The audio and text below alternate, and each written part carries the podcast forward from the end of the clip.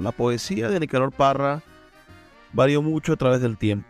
Desde su juventud, a finales del año 1930, tuvo un breve paso como representante de la llamada poesía de la claridad, fuertemente inspirada en el recientemente asesinado por esos días Federico García Lorca y creada como respuesta crítica al hermetismo y subjetivismo del vanguardismo histórico liderado por poetas como Huidobro, Neruda o los nuevos poetas surrealistas de el grupo La Mandrágora de Chile. En torno a eso, bueno, esa primera parte de la poesía de Nicanor Parra se convirtió sin duda en referente de la poesía transparente, la poesía que se acercaba a lo popular, así como García Lorca escribió el Cantejondo, por ejemplo. Este hombre nuestro, hombre nuestro, Nicanor Parra, chileno maravilloso, intentó apartarse un poco de eso en su primera poesía. Cuando se calma el bullicio de la ciudad y se van apagando las luces de la casa, se enciende la luz del entendimiento. Desde este momento comienza Puerto de Libros, Librería Radiofónica, programa que contiene todos sus elementos tipo A. Puede ser escuchado por niños, niñas y adolescentes sin la supervisión de padres, madres o representantes. Comienza Puerto de Libros, Librería Radiofónica. Este programa llega a ustedes con el patrocinio de Puerto de Libros, librería de autor, ubicada en la vereda del lago y en el Teatro Varal de Maracaibo. Disfruta de los mejores libros a través de su página web puertodelibros.com.be. Sultana del Lago Editores, la única editorial venezolana que te ofrece el servicio de impresión bajo demanda para todo el territorio nacional. Conoce más de sus servicios en sultanadelago.com. El alcalde de Chacao, Gustavo Duque un líder comprometido con la cultura y el conocimiento, dando ejemplos de una nueva forma de hacer política. Síguelo en sus redes sociales, arroba Gustavo Duque Sáez. Bienvenidos a Puerto de Libros, Librería Radiofónica. Les habla Luis Peroso Cervantes, quien de lunes a viernes de 9 a 10 de la noche trae para ustedes este programa a través de la Red Nacional de Emisoras Radio Fe y Alegría. 23 emisoras conectadas para llegar a sus hogares con buenos libros. La noche de hoy estaremos compartiendo con ustedes la voz, la poesía, la, la maravilla genial de el gran escritor chileno Nicanor Parra. Advertencia al lector. El autor no responde de las molestias que puedan ocasionar sus escritos. Aunque le pese, el lector tendrá que darse siempre por satisfecho. Sabelius, que además de teólogo fue un humorista consumado, después de haber reducido a polvo el dogma de la Santísima Trinidad, ¿respondió acaso de su herejía? Y si llegó a responder, ¿cómo lo hizo? ¿En qué forma descabellada? Basándose en qué cúmulo de contradicciones. Según los doctores de la ley, este libro no debiera publicarse. La palabra arcoíris no aparece en él en ninguna parte, menos aún la palabra dolor, la palabra torcuato. Sillas y mesas sí que figuran a granel, ataúdes útiles de escritorio, lo que me llena de orgullo, porque a mi modo de ver, el cielo se está cayendo a pedazos. Los mortales que hayan leído el Tractatus de Wittgenstein pueden darse con una piedra en el pecho, porque es una obra difícil de conseguir. Pero el Círculo de Viena se disolvió hace años. Sus miembros se dispersaron sin dejar huella. Y yo he decidido declarar la guerra a los Cavalieri de la Luna. Mi poesía puede perfectamente no conducir a ninguna parte las risas de este libro son falsas, argumentarán mis detractores. Sus lágrimas artificiales. En vez de suspirar, en estas páginas se bosteza. se patalea como un niño de pecho. El autor se da a entender a estornudos. Conforme, os invito a quemar vuestras naves. Como los fenicios pretendo formarme mi propio alfabeto. ¿A qué molestar al público entonces? se preguntarán los amigos lectores. Si el propio autor empieza por desprestigiar sus escritos, ¿qué podrá esperarse de ellos? Cuidado, yo no desprestigio nada. O mejor dicho, yo exalto mi punto de vista. Me vanaglorio de mis limitaciones. Pongo por las nubes mis creaciones. Los pájaros de Aristófanes enterraban en sus propias cabezas los cadáveres de sus padres. Cada pájaro era un verdadero cementerio volante.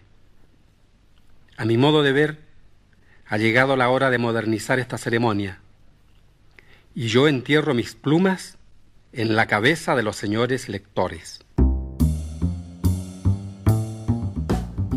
Nicanor Parra, esa voz que acabamos de escuchar leyendo ese maravilloso poema titulado Advertencia al lector. ¿Qué saben ustedes de Nicanor Parra? Me gustaría conocer sus opiniones, saber si han leído sus antipoemas. Escríbanme al 0424 672 3597 0424 672 3597 o nuestras redes sociales arroba librería radio en Twitter y en Instagram. El nombre completo del poeta Nicanor Parra, Nicanor II Parra Sandoval, nacido en el pueblo de San Fabián de Alico, un 5 de septiembre del año 1914 y fallecido, lamentándolo mucho, en la población La Reina, en Santiago, en el día 23 de enero del año 2018 poeta, profesor, físico, por supuesto intelectual, cuya obra ha tenido una de las más grandes repercusiones en la literatura hispanoamericana y hoy podemos estar en sintonía con su voz. Es considerado el creador de la antipoesía. Es para muchos críticos y autores connotados, tales como Harold Bloom, como Knight Deans, o Roberto Bolaño, uno de los mejores poetas que ha parido el occidente del planeta. Escuchemos ahora este poema que lleva como título Autorretrato, para que disfrutemos, por supuesto, de la poesía del gran Nicanor Parra. Autorretrato. Considerad, muchachos, esta lengua roída por el cáncer soy profesor en un liceo obscuro. He perdido la voz haciendo clases. Después de todo o nada hago 40 horas semanales. ¿Qué os parece mi cara bofeteada? ¿Verdad que inspira lástima mirarme? ¿Y qué decís de esta nariz podrida por la cal de la tiza degradante? En materia de ojos, a tres metros no reconozco ni a mi propia madre. ¿Qué me sucede? Nada. Me los he arruinado haciendo clases. La mala luz, el sol, la venenosa luna miserable. ¿Y todo para qué? Para ganar un pan imperdonable, duro como la cara del burgués y con olor y con sabor a sangre. ¿Para qué hemos nacido como hombres si nos dan una muerte de animales? Por el exceso de trabajo, a veces veo formas extrañas en el aire. Oigo carreras locas, risas, conversaciones criminales. Observad estas manos y estas mejillas blancas de cadáver, estos escasos pelos que me quedan, estas negras arrugas infernales. Sin embargo, yo fui tal como ustedes, joven lleno de bellos ideales. Soñé fundiendo el cobre y limando las caras del diamante. Aquí me tienen hoy detrás de este mesón inconfortable, embrutecido por el sonsonete de las 500 horas semanales. Qué maravilloso poema. Espero sus comentarios al 0424-672-3597. Nicanor II Parra nació, como les digo, en San Fabián de Alico, un pueblo de la cordillera andina de la región de Ñuble, en el seno de una modesta familia que lo estimuló desde pequeño en el arte popular. Fue el primero de ocho hermanos que nacieron del matrimonio conformado por Nicanor Parra Alarcón, profesor de escuela primaria y músico, y Rosa Clara Sandoval Navarrete, tejedora y modista de origen campesino, aficionada al canto de la música folclórica chilena. Su casa en San Fabián era al mismo tiempo la escuela del pueblo. Sin embargo, debido a la actitud bohemia y errática de su padre y las constantes penurias económicas familiares, afectadas más tarde por la cesantía generada durante la dictadura del general Carlos Ibáñez del Campo, la infancia del joven Nicanor transcurrió entre frecuentes traslados de domicilio, en los que su padre ejerció como profesor primario en regimientos militares, inspector de tranvías o vigilante de una cárcel. La familia se mudó a Lautaro y allí en el año 1919, bueno, decidieron partir a Santiago, donde fueron por un tiempo acogidos en casas de familiares, el primo de su padre, Ramón Parra. Luego regresaron de nuevo a Lautaro e incluso llegaron a desplazarse hasta Ancud. En el año 1927, con 12 años de edad, desde Lautaro llegaron a Chillán, específicamente al barrio Villalegre, donde por fin lograron establecerse. Nicanor es el único de sus hermanos que prosiguió estudios más allá de los estudios primarios. Si bien la educación de su madre, integradora de las raíces de la cultura popular, fue fundamental en el desarrollo de todos ellos, bueno, Nicanor Parra sí logró tener su título universitario.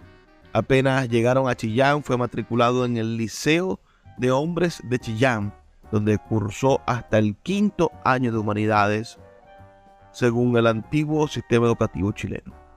Por esa época, Nicanor comenzó a escribir sus primeros versos, siguiendo el barroquismo sentimental y retórico de las fuentes a las que tenía acceso. Leyó, por ejemplo, las liras populares, publicaciones callejeras escritas en cuartetas y en décimas, leyó a los poetas modernistas, por supuesto, un poco contemporáneos, es decir, del principio del siglo XX, y leyó una antología de Manuel Magallanes Moore, que le facilitó en 1930 a su profesor de dibujo y caligrafía, y que finalmente lo fascinó. En el año 1932 se fue de su casa para mudarse a Santiago sin medios económicos con la idea de entrar en la escuela de carabineros. Quería ser policía. Sin embargo, gracias a la mediación de Gonzalo Latorre Salamanca, la Liga de Estudiantes Pobres le otorgó una beca para cursar el último año de secundaria en el Internado Nacional Barros Arana.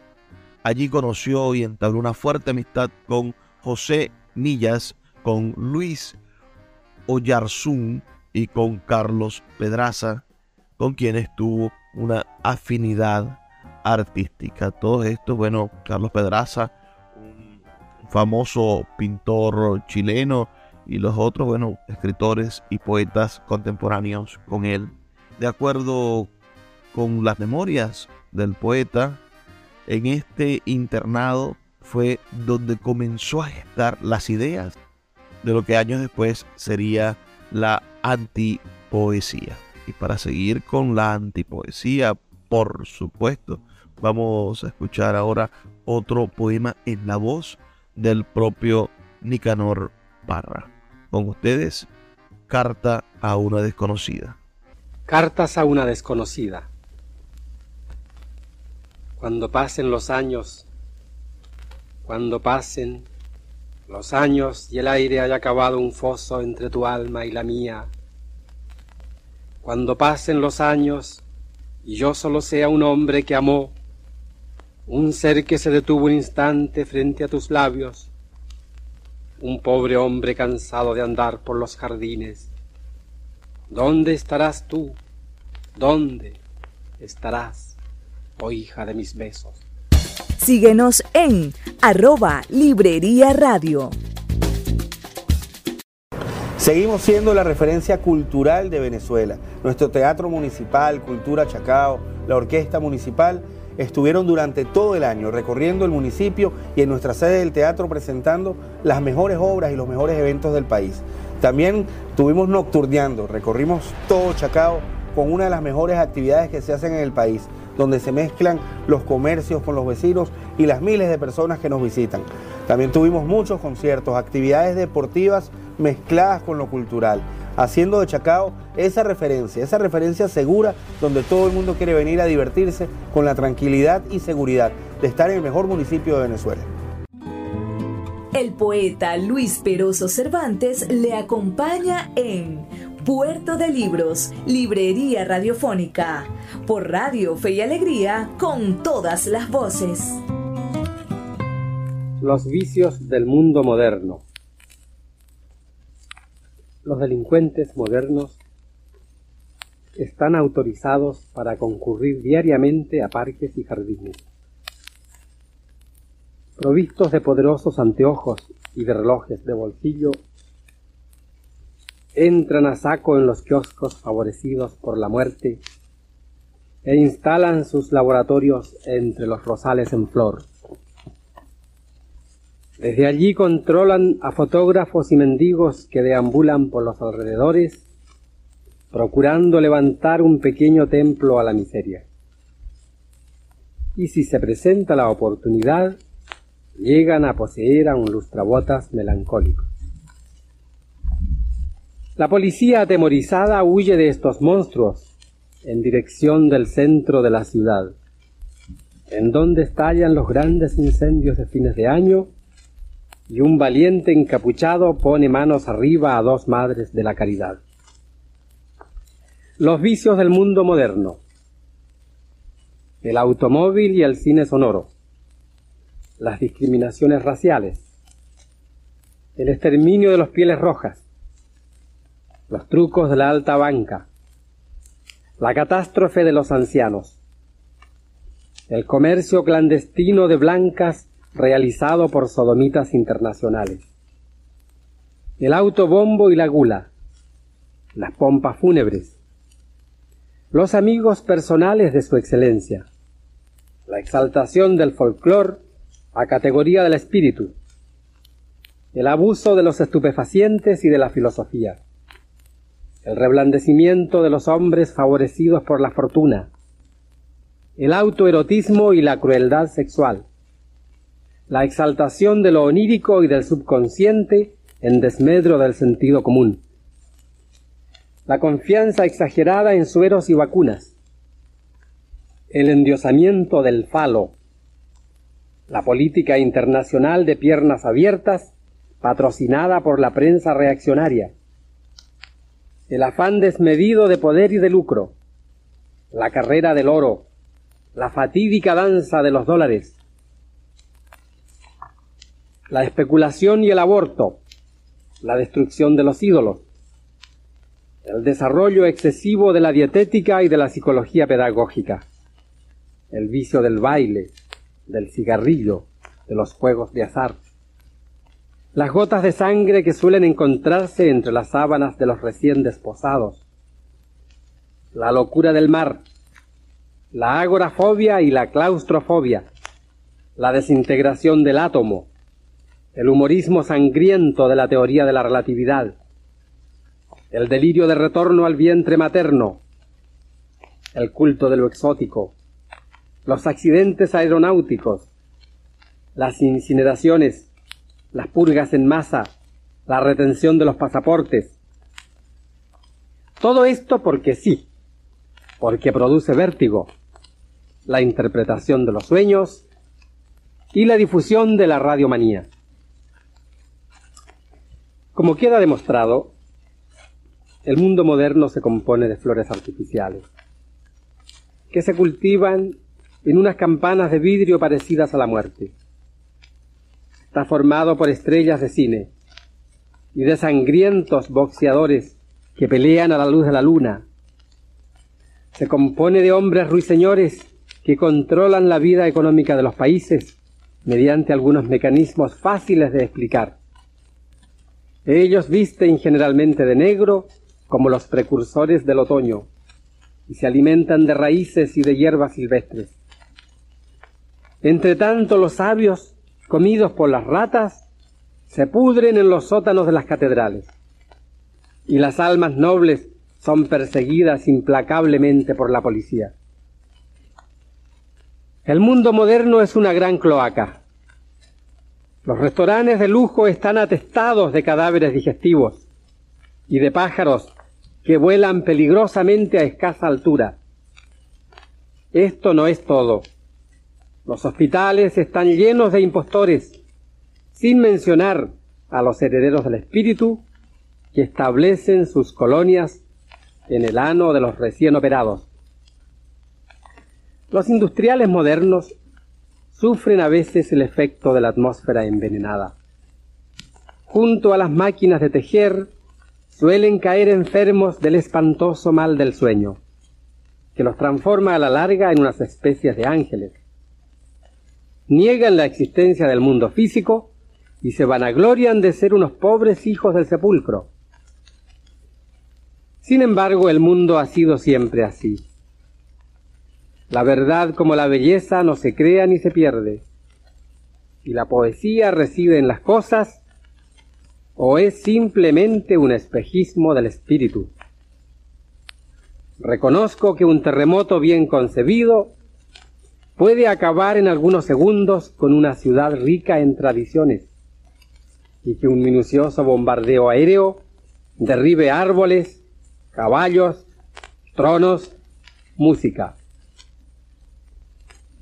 Pero ¿qué importa todo esto?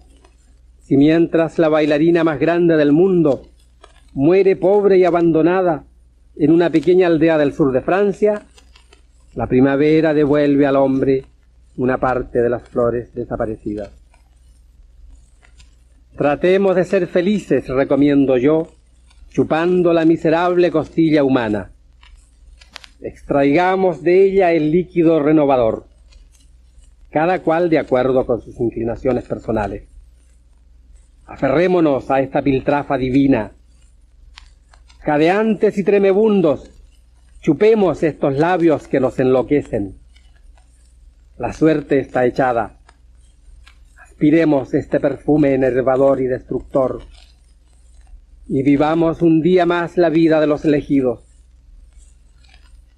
De sus axilas extrae el hombre la cera necesaria para forjar el rostro de sus ídolos, y del sexo de la mujer la paja y el barro de sus templos.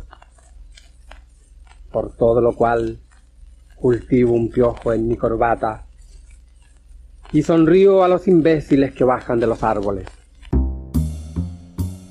Seguimos en Puerto de Libros, Librería Radiofónica, esta noche escuchando al gran poeta chileno Nicanor Parra. Acabamos de escuchar un excelente texto leído por su autor, Los vicios del mundo moderno. Qué excelente trabajo, qué manifestación de toda su sapiencia, conocimiento y por supuesto de su gran talento como escritor. Les comentaba sobre Nicanor Parra, hermano, por supuesto, hermano mayor de la Gran Violeta Parra. En el año 1933, Nicanor Parra ingresó al Instituto Pedagógico de la Universidad de Chile, donde estudió pedagogía en matemáticas y física. En un principio también se matriculó en ingeniería, leyes y hasta en inglés, pero abandonó esos estudios rápidamente. Para financiar sus estudios, continuó vinculado a su antiguo internado, trabajando junto a los artistas y poetas Millas y Pedraza como inspector. En el año 1900 1935, los tres amigos fundaron la Revista Nueva, distribuida entre los inspectores de educación, profesores y alumnos del internado. En ella Parra realizó sus primeras publicaciones, incluyendo el cuento titulado Gato en el Camino, un irreverente texto en verso libre que le valió una amonestación del rectorado. Ese mismo año se publicó la antología de poesía chilena nueva, a través de la cual conoció a exponentes clave de la poesía chilena contemporánea a los que no tenía acceso desde Chillán. Entonces comenzó a sumergirse en la obra de chilenos y españoles contemporáneos, traducciones de los surrealistas franceses y otras vanguardias europeas como el dadaísmo. En el año 1937 se graduó como profesor de matemáticas de la Universidad de Chile y comenzó a ejercer como docente en los liceos de Santiago. Ese mismo año publicó su primer poemario, Cancionero sin nombre, muy influido por la obra de Federico García Lorca y decidió regresar a Chillán para ejercer como profesor de matemáticas y física en el Liceo de Hombres. En esa ciudad fue nombrado poeta laureado en las fiestas de la primavera y se encontró por primera vez con Pablo Neruda, quien estaba de gira política apoyando la campaña presidencial de Pedro Aguirre Cerda, quien fue, bueno, político, educador y abogado chileno perteneciente al Frente Popular. Al año siguiente, su primer poemario, una obra todavía inmadura pero reveladora, recibió el Premio Municipal de Poesía otorgado por la Municipalidad de Santiago. En un acto de homenaje a Gabriela Mistral, le dedicó su poema inédito Canto a la Escuela y esta, por su parte, elogió su trabajo y lo catalogó como el futuro poeta de Chile. Todavía en 1938, Parra se introdujo en la poesía de Walt Whitman en traducción del poeta uruguayo Armando Álvaro Armando Baseur. Esta, esta revelación de la poesía de Walt Whitman le servirá mucho para terminar de configurar lo que será la antipoesía. En el 39 hubo un catastrófico terremoto en Chillán que lo sorprendió trabajando como inspector en el Liceo de Hombres. Adelantó su retorno a Santiago, donde continuó dando clases de física en su antiguo internado y de matemáticas en la Escuela de Artes y Oficios. Ese mismo año fue incluido en la antología Ocho Nuevos Poetas Chilenos, a la que sucedió Tres Poetas Chilenos, otra importante antología, al mismo tiempo que continuó investigando nuevas formas para expresar su poesía gracias a una beca otorgada por el Institute of International Education. En el año 1943 viajó a los Estados Unidos para estudiar un posgrado en mecánica avanzada en la Universidad de Brown. Vamos a escuchar otro breve poema de nuestro querido Nicanor Parra. Escuchemos el poema titulado Epitafio. Estatura mediana, con una voz ni delgada ni gruesa, hijo mayor de profesor primario, y de una modista de trastienda, flaco de nacimiento aunque devoto de la buena mesa, de mejillas escuálidas y de más bien abundantes orejas, con un rostro cuadrado en que los ojos se abren apenas, y una nariz de boxeador mulato baja la boca de ídolo azteca, todo esto bañado por una luz entre irónica y pérfida, ni muy listo ni tonto de remate, fui lo que fui, una mezcla de vinagre y de aceite de comer, un embutido de ángel y bestia. Síguenos en arroba Librería Radio. El poeta Luis Peroso Cervantes le acompaña en Puerto de Libros, Librería Radiofónica, por Radio Fe y Alegría, con todas las voces. Soliloquio del individuo. Yo soy el individuo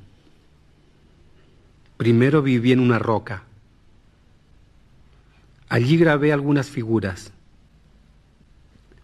Luego busqué un lugar más apropiado. yo soy el individuo. Primero tuve que procurarme alimentos, buscar peces, pájaros, buscar leña. Ya me preocuparía de los demás asuntos. Hacer una fogata, leña, leña, ¿dónde encontrar un poco de leña? Algo de leña para hacer una fogata. Yo soy el individuo. Al mismo tiempo me pregunté, fui a un abismo lleno de aire, me respondió una voz, yo soy el individuo. Después traté de cambiarme a otra roca. Allí también grabé figuras. Grabé un río, búfalos, grabé una serpiente. Yo soy el individuo. Pero no. Me aburrí de las cosas que hacía. El fuego me molestaba. Quería ver más. Yo soy el individuo. Bajé a un valle regado por un río. Allí encontré lo que necesitaba. Encontré un pueblo salvaje, una tribu. Yo soy el individuo. Vi que allí se hacían algunas cosas. Figuras grababan en las rocas. Hacían fuego. También hacían fuego. Yo soy el individuo. Me preguntaron que de dónde venía. Contesté que sí, que no tenía planes determinados. Contesté que no, que de ahí en adelante. Bien. Tomé entonces un trozo de piedra que encontré en un río y empecé a trabajar con ella. Empecé a pulirla. De ella hice una parte de mi propia vida. Pero esto es demasiado largo. Corté unos árboles para navegar. Buscaba peces. Buscaba diferentes cosas. Yo soy el individuo. Hasta que me empecé a aburrir nuevamente. Las tempestades aburren, los truenos, los relámpagos. Yo soy el individuo. Bien, me puse a pensar un poco. Preguntas estúpidas se me venían a la cabeza, falsos problemas. Entonces empecé a vagar por unos bosques Llegué a un árbol y a otro árbol. Llegué a una fuente, a una fosa en que se veían algunas ratas. Aquí vengo yo, dije entonces. ¿Habéis visto por aquí una tribu, un pueblo salvaje que hace fuego? De este modo me desplacé hacia el oeste, acompañado por otros seres, o más bien solo. Para ver hay que creer, me decían. Yo soy el individuo. Formas veía en la obscuridad, nubes tal vez, tal vez veía nubes, veía relámpagos. A todo esto habían pasado ya varios días. Yo me sentía morir. Inventé unas máquinas, construí relojes, armas, vehículos. Yo soy el individuo. Apenas tenía tiempo para enterrar a mis muertos. Apenas tenía tiempo para sembrar. Yo soy el individuo. Años más tarde concebí unas cosas, unas formas. Crucé las fronteras y permanecí fijo en una especie de nicho, en una barca que navegó cuarenta días, cuarenta noches. Yo soy el individuo. Luego vinieron unas sequías, vinieron unas guerras, tipos de color entraron al valle pero yo debía seguir adelante, debía producir. Produje ciencia, verdades inmutables, produje tanagras, di a luz libros de miles de páginas. Se me hinchó la cara, construí un fonógrafo, la máquina de coser, empezaron a aparecer los primeros automóviles, yo soy el individuo. Alguien segregaba planetas, árboles segregaba, pero yo segregaba herramientas, muebles, útiles de escritorio, yo soy el individuo. Se construyeron también ciudades, rutas, instituciones religiosas pasaron de moda. Buscaban dicha, buscaban felicidad, yo soy el individuo. Después me dediqué mejor a viajar, a practicar, a practicar idiomas, idiomas, yo soy el individuo. Miré por una cerradura. Sí, miré. ¿Qué digo? Miré. Para salir de la duda miré. Detrás de unas cortinas. Yo soy el individuo. Bien. Mejor es tal vez que vuelva a ese valle, a esa roca que me sirvió de hogar, y empiece a grabar de nuevo, de atrás para adelante, grabar el mundo al revés. Pero no la vida no tiene sentido. Seguimos en Puerto de Libros, librería radiofónica, esta noche escuchando poemas, la voz del gran Nicanor Parra. Acabamos de escuchar otro de sus poemas, escuchamos Soliloquio de un individuo. ¿Qué les ha parecido ese poema? Me gustaría saber sus opiniones. Me gustaría conocer de verdad lo que opinan sobre esta literatura tan interesante, la del gran Nicanor Parra. La poesía de Nicanor Parra varió mucho a través del tiempo.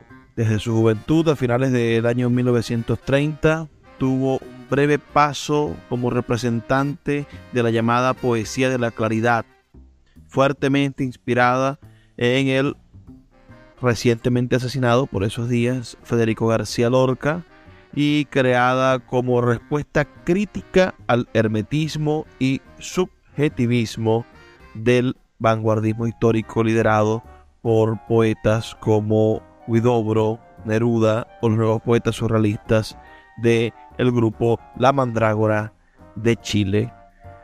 En torno a eso, bueno, esa primera parte de la poesía de Nicanor Parra se convirtió sin duda en referente de la poesía transparente, la poesía que se acercaba a lo popular, así como García Lorca escribió el Cantejondo, por ejemplo.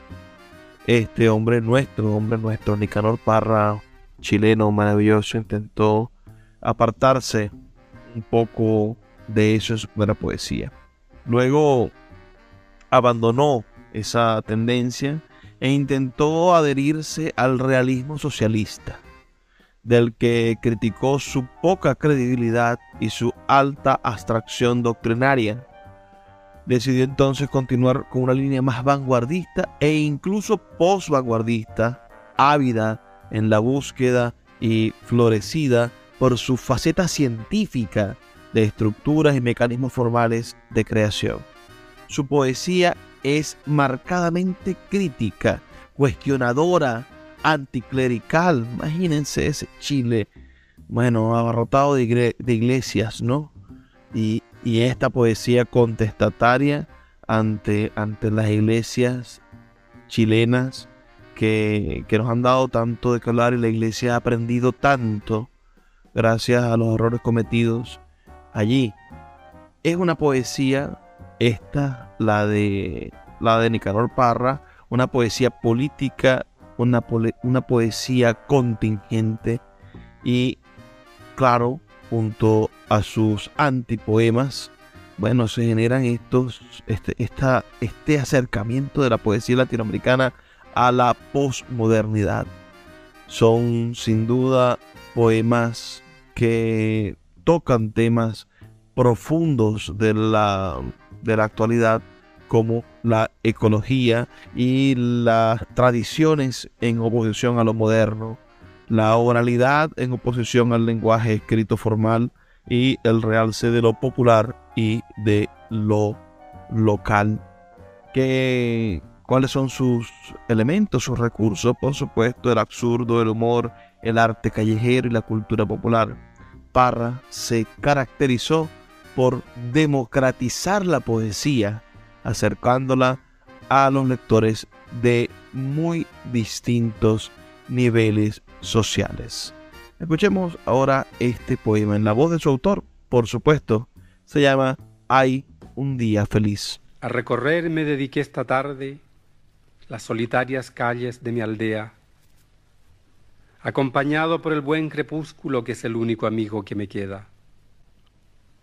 Todo está como entonces el otoño y su difusa lámpara de niebla. Solo que el tiempo lo ha invadido todo con su pálido manto de tristeza. Nunca pensé, creédmelo un instante, volver a ver esta querida tierra. pero ahora que he vuelto no comprendo cómo pude alejarme de su puerta. Nada ha cambiado, ni sus casas blancas, ni sus viejos portones de madera. Todo está en su lugar. Las golondrinas en la torre más alta de la iglesia, el caracol en el jardín y el músico en las húmedas manos de las piedras. No se puede dudar este es el reino del cielo azul y de las hojas secas, en donde todo y cada cosa tiene su singular y plácida leyenda. Hasta en la propia sombra reconozco la mirada celeste de mi abuela. Estos fueron los hechos memorables que presenció mi juventud primera.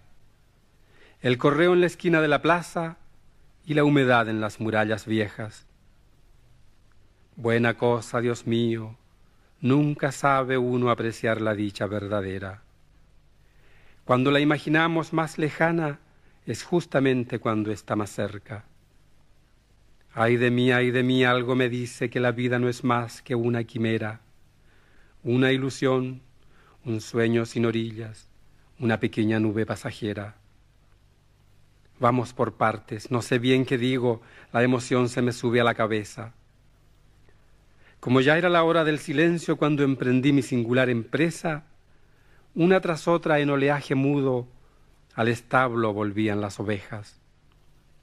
Las saludé personalmente a todas, y cuando estuve frente a la arboleda que alimenta el oído del viajero con su inefable música secreta, recordé el mar y enumeré las hojas en homenaje a mis hermanas muertas. Perfectamente bien Seguí mi viaje como quien de la vida nada espera. Pasé frente a la rueda del molino, me detuve delante de una tienda. El olor del café siempre es el mismo, siempre la misma luna en mi cabeza. Entre el río de entonces y el de ahora no distingo ninguna diferencia. Lo reconozco bien. Este es el árbol que mi padre plantó frente a la puerta Ilustre Padre que en sus buenos tiempos fuera mejor que una ventana abierta. Yo me atrevo a afirmar que su conducta era un trasunto fiel de la Edad Media, cuando el perro dormía dulcemente bajo el ángulo recto de una estrella. A estas alturas siento que me envuelve el delicado olor de las violetas que mi amorosa madre cultivaba para curar la tos y la tristeza. ¿Cuánto tiempo ha pasado desde entonces? No podría decirlo con certeza. Todo está igual seguramente. El vino y el ruiseñor encima de la mesa. Mis hermanos menores a esta hora deben venir de vuelta de la escuela. Solo que el tiempo lo ha borrado todo como una blanca tempestad de arena. Síguenos en arroba Librería Radio. Puerto de Libros, librería de autor, la librería que estás buscando. Te invita a visitar sus dos sedes, en el Teatro Varal de Maracaibo y en la Vereda del Lago. Dos cautivadores espacios donde podrás entrar en contacto con la literatura, con el arte, con todos los conocimientos de la humanidad a través del instrumento maravilloso que es el libro abiertos de lunes a domingo. Consulta sus redes sociales arroba puerto de libros o su página web www.puertodelibros.com.be donde encontrarás la tienda virtual más grande de libros de Venezuela. Puerto de Libros, librería de autor, la librería que estás buscando. Sultana del Lago Editores es una empresa zuliana de servicios editoriales. Nuestro catálogo tiene más de 100 títulos de autores nacionales e internacionales. Además, somos la única editorial que presta servicios de impresión bajo demanda en Maracaibo. No necesitas invertir en grandes tirajes. Tus lectores pedirán tu libro, nosotros lo imprimiremos y tú obtendrás regalías. Por ello, también editamos internacionalmente en Amazon y Google Play Books. Conoce más en nuestra nueva página web www.sultanadelago.com o siguiéndonos en Instagram como arroba sultana del lago. poeta Luis Peroso Cervantes le acompaña en Puerto de Libros, Librería Radiofónica, por Radio Fe y Alegría, con todas las voces. La víbora. Durante largos años estuve condenado a adorar a una mujer despreciable, sacrificarme por ella, sufrir humillaciones y burlas sin cuento, trabajar día y noche para alimentarla y vestirla, llevar a cabo algunos delitos, cometer algunas faltas, a la luz de la luna realizar pequeños robos, falsificaciones de documentos comprometedores, so pena de caer en descrédito ante sus ojos fascinantes. En horas de comprensión solíamos concurrir a los parques, y retratarnos juntos manejando una lancha motor. O nos íbamos a un café danzante donde nos entregábamos a un baile desenfrenado que se prolongaba hasta altas horas de la madrugada. Largos años viví prisionero del encanto de aquella mujer, que solía presentarse a mi oficina completamente desnuda, ejecutando las contorsiones más difíciles de imaginar con el propósito de incorporar mi pobre alma a su órbita y sobre todo para extorsionarme hasta el último centavo. Me prohibí estrictamente que me relacionase con mi familia. Mis amigos eran separados de mí mediante libelos infamantes que la víbora hacía publicar en un diario de su propiedad. Apasionada hasta el delirio, no me daba un instante de tregua exigiéndome perentoriamente que besara su boca y que contestase sin dilación sus necias preguntas, varias de ellas referentes a la eternidad y a la vida futura. Temas que producían en mí un lamentable estado de ánimo, zumbidos de oídos, entrecortadas náuseas, desvanecimientos prematuros, que ella sabía aprovechar con ese espíritu práctico que la caracterizaba para vestirse rápidamente, sin pérdida de tiempo, y abandonar mi departamento dejándome con un palmo de narices. Esta situación se prolongó por más de cinco años. Por temporadas vivíamos juntos en una pieza redonda que pagábamos a medias en un barrio de lujo cerca del cementerio. Algunas noches hubimos de interrumpir nuestra luna de miel para hacer frente a las ratas que se colaban por la ventana. Llevaba la víbora un minucioso libro de cuentas, en el que anotaba hasta el más mínimo centavo que yo le pedía en préstamo. No me permitía usar el cepillo de dientes que yo mismo le había regalado, y me acusaba de haber arruinado su juventud. Lanzando llamas por los ojos, me emplazaba a comparecer ante el juez y pagarle dentro de un plazo prudente parte de la deuda, pues ella necesitaba ese dinero para continuar sus estudios. Entonces hube de salir a la calle y vivir de la caridad pública, dormir en los bancos de las plazas, donde fui encontrado muchas veces moribundo por la policía, entre las primeras hojas del otoño. Felizmente aquel estado de cosas no pasó más adelante porque cierta vez en que yo me encontraba en una plaza también, posando frente a una cámara fotográfica, unas deliciosas manos femeninas me vendaron de pronto la vista, mientras una voz amada para mí me preguntaba quién soy yo. Tú eres mi amor, respondí con serenidad. Ángel mío, dijo ella nerviosamente, permite que me siente en tus rodillas una vez más. Entonces pude percatarme de que ella se presentaba ahora provista de un pequeño taparrabos. Fue un encuentro memorable, aunque lleno de notas discordantes. Me he comprado una parcela no lejos del matadero, exclamó. Allí pienso construir una especie de pirámide en la que podamos pasar los últimos días de nuestra vida. Ya he terminado mis estudios, me he recibido de abogado Dispongo de un buen capital. Dediquémonos a un negocio productivo, los dos, amor mío, agregó. Lejos del mundo construyamos nuestro nido. Basta de sandeces, repliqué. Tus planes me inspiran desconfianza. Piensa que de un momento a otro, mi verdadera mujer puede dejarnos a todos en la miseria más espantosa. Mis hijos han crecido ya. El tiempo ha transcurrido. Me siento profundamente agotado. Déjame reposar un instante. Tráeme un poco de agua, mujer. Consígueme algo de comer en alguna parte. Estoy muerto de hambre. No puedo trabajar más para ti. Todo ha terminado entre nosotros.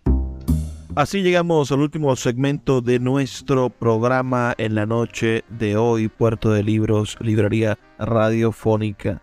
Hemos estado escuchando al poeta chileno Nicanor Parra. Acabamos de escuchar su poema La víbora.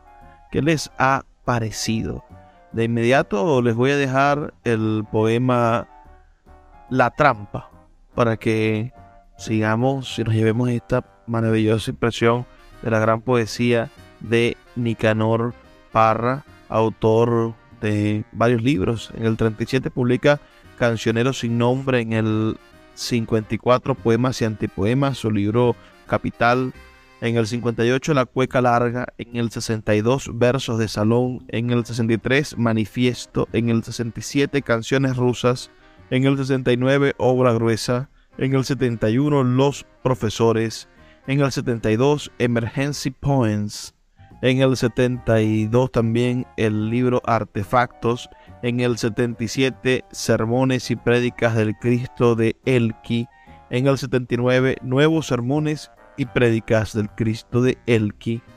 En el, en el 81, el Antilázaro. En el 82, Poema y Antipoema a Eduardo Frei. En el 82 también, Ecopoemas. En el 83, Chistes para desorientar a la poesía y con una rayita entachado policía. En el 83 también publica Poesía Política. En el 83 Coplas de Navidad, Antivillancico. En el 85, Hojas de Parra. En el 87, La Sagrada Familia. En el año 2004, el libro Lear, Rey and Mendigo. En el, en el 2006, Discursos de Sobremesa. En el 2006 también Obras Públicas y en el 2015 su último libro, Antiprosa. La trampa. Por aquel tiempo yo rehuía las escenas demasiado misteriosas, como los enfermos del estómago que evitan las comidas pesadas, prefería quedarme en casa dilucidando algunas cuestiones referentes a la reproducción de las arañas, con cuyo objeto me recluía en el jardín y no aparecía en público hasta avanzadas horas de la noche. O también en mangas de camisa, en actitud desafiante, solía lanzar iracundas miradas a la luna, procurando evitar esos pensamientos atrabiliarios que se pegan como pólipos al alma humana. En la soledad poseía un dominio absoluto sobre mí mismo.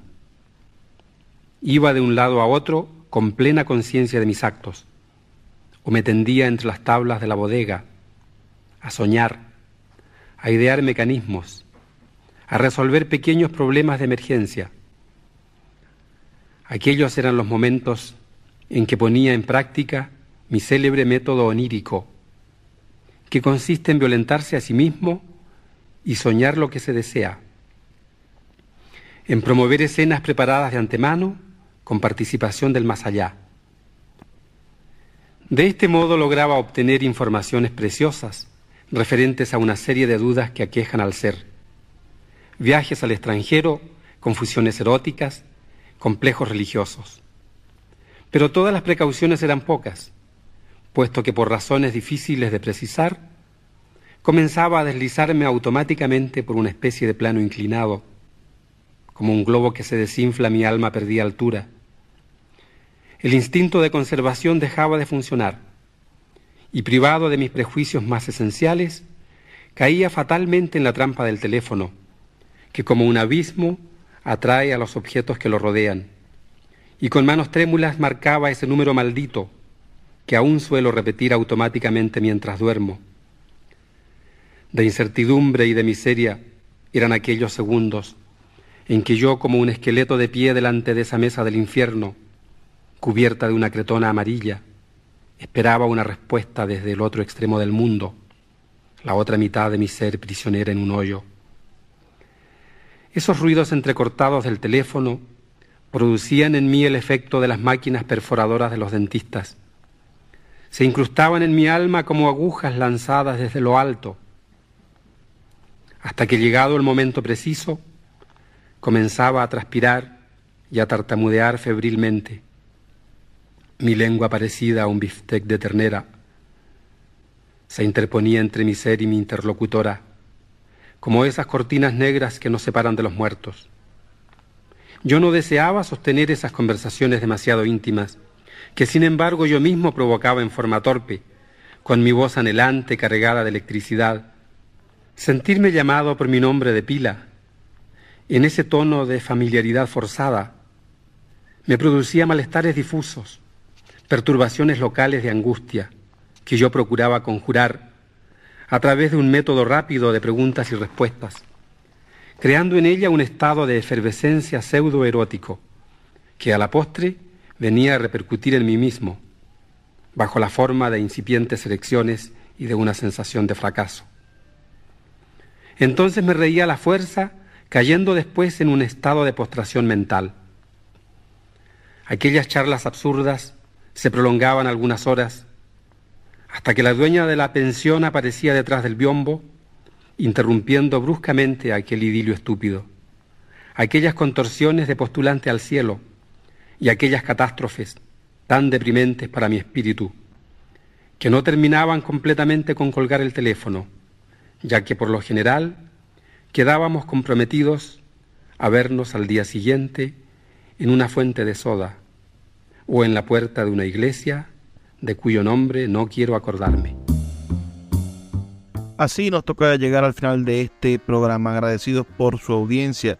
Les recuerdo que estamos aquí de lunes a viernes de 9 a 10 de la noche por la Red Nacional de Emisoras Radio Fe y Alegría. Trabajo para ustedes Luis Peroso Cervantes. Por favor, sean felices, lean poesía.